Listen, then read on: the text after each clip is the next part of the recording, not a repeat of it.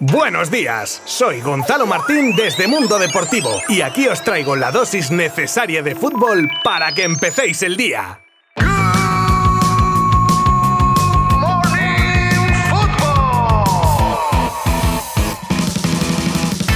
Muy buenas a todas y todos. Ecuador de la semana informativa en Good Morning Football. Una semana plagada diariamente de noticias y que aquí os voy a acercar las más destacadas. Exclusivamente para vosotros, ¿eh? De esto ya me encargo yo. Todo por la audiencia de este podcast. En fin, que los monólogos de humor los dejamos para otro momento. Nos centramos ya en el contenido de hoy, como que el Bayern se abra a vender a Lewandowski, la elección de equipo de Chuameni que habría comunicado ya a sus compañeros, el amistoso del Barça en Australia donde ya se han entrenado en el día de ayer el posible regreso de Arda Turán al Atlético de Madrid, nuevas normas en la entrega del Balón de Oro y otras cuantas noticias más que os detallaré en los próximos minutos. Os habla Gonzalo Martín desde Mundo Deportivo y muchas gracias por acompañarme un día más. Vamos que empezamos en 3, 2, 1.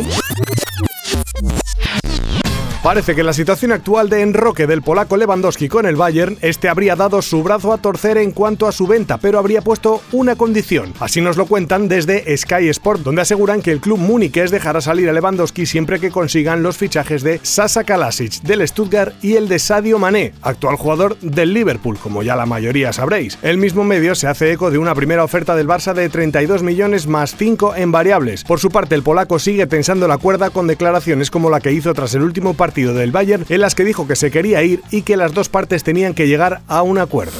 Después del varapalo sufrido por el Real Madrid con Mbappé, los blancos han pasado página y se han centrado en otra prioridad en su lista de refuerzos de cara a la próxima campaña. El centrocampista de 22 años del Mónaco, Aurelien Chouameni, un joven jugador pretendido también por Liverpool y PSG, como no, pero que según Telefoot y RMC Sport ya habría comunicado a sus propios compañeros de equipo su intención de fichar por el Madrid. Así que ante un acuerdo inminente con el jugador, ahora el Madrid tendrá que acometer lo más difícil, la negociación con el Mónaco que ya ha dejado claro que no piensa desprenderse de una de sus estrellas por menos de 80 millones. El flamante fichaje del City, Erling Haaland, ha desatado la locura entre los presentes en el aeropuerto de El Prat cuando aterrizaba en Barcelona y las imágenes captadas por decenas de personas ya se han vuelto virales por redes sociales. El motivo de su visita ha sido puramente médico, ya que tenía una cita con Ramón Cugat, hombre de máxima confianza de Guardiola para una revisión rutinaria. Buah, si llega a aparecer en Barcelona sin tener su futuro cerrado, se cae el aeropuerto. Arda Turán ha sido relacionado con el Atlético de Madrid en los últimos días y desde Turquía aseguran que el futbolista ya retirado podría volver a España para formarse como entrenador. Y habría decidido ir al club colchonero para poder ir subiendo peldaños y llegar a desempeñar un rol más importante en un cuerpo técnico en un futuro. No es nada oficial y más bien una hipótesis basada en unas conversaciones entre Atleti y Turán que habrían trascendido. Nuevo paso adelante para cerrar la venta del Chelsea al magnate estadounidense Todd Boehly. Hablamos de la aprobación este martes por parte de la Premier League de dicho acuerdo, algo que no es definitivo porque aún faltaría el ok del gobierno británico, que aún pone algún obstáculo y podría prolongar la licencia especial al Chelsea ya que aún continúa con restricciones debido a las sanciones impuestas por la invasión de Rusia a Ucrania. La próxima entrega del Balón de Oro dará a conocer a sus nominados el viernes 12 de agosto y será entregado el 17 de octubre, junto al trofeo Copa al mejor jugador menor de 21 años y el trofeo Yassin al mejor portero, y viene con nuevas normas, año tras año con la polémica en torno al periodo que abarca las actuaciones de los nominados para llevarse el galardón, pues pasaría a ser por temporada y no por año como hasta ahora. Además se reducirá el número de periodistas que podrán votar. El Fútbol Club Barcelona se entrenó ayer por primera vez en el Accor Stadium de Sydney, rodeado de una grandísima expectación. Preparaban así el partido que se juega hoy a las 11, o se jugará, o se habrá jugado, depende de cuándo estéis escuchando este episodio de Good Morning Football, contra un combinado de la Liga Australiana en la celebración de su particular All Star.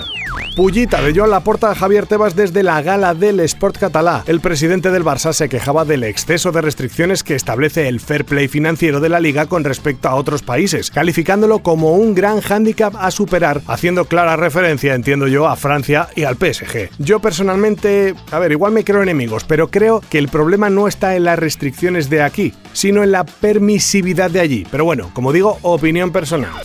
Y cerramos hoy viajando a Francia, donde nos llega a través de Le Parisien la salida de Mauricio Pochettino del PSG la próxima semana. De esta manera, el argentino tendría las horas contadas en el banquillo parisino, basándose en las palabras de Alkelaifi del otro día, en las que comentó que habría cambios la próxima semana, algo que desde el medio francés aseguran que se trata de un cambio de técnico para llevar las riendas del nuevo proyecto.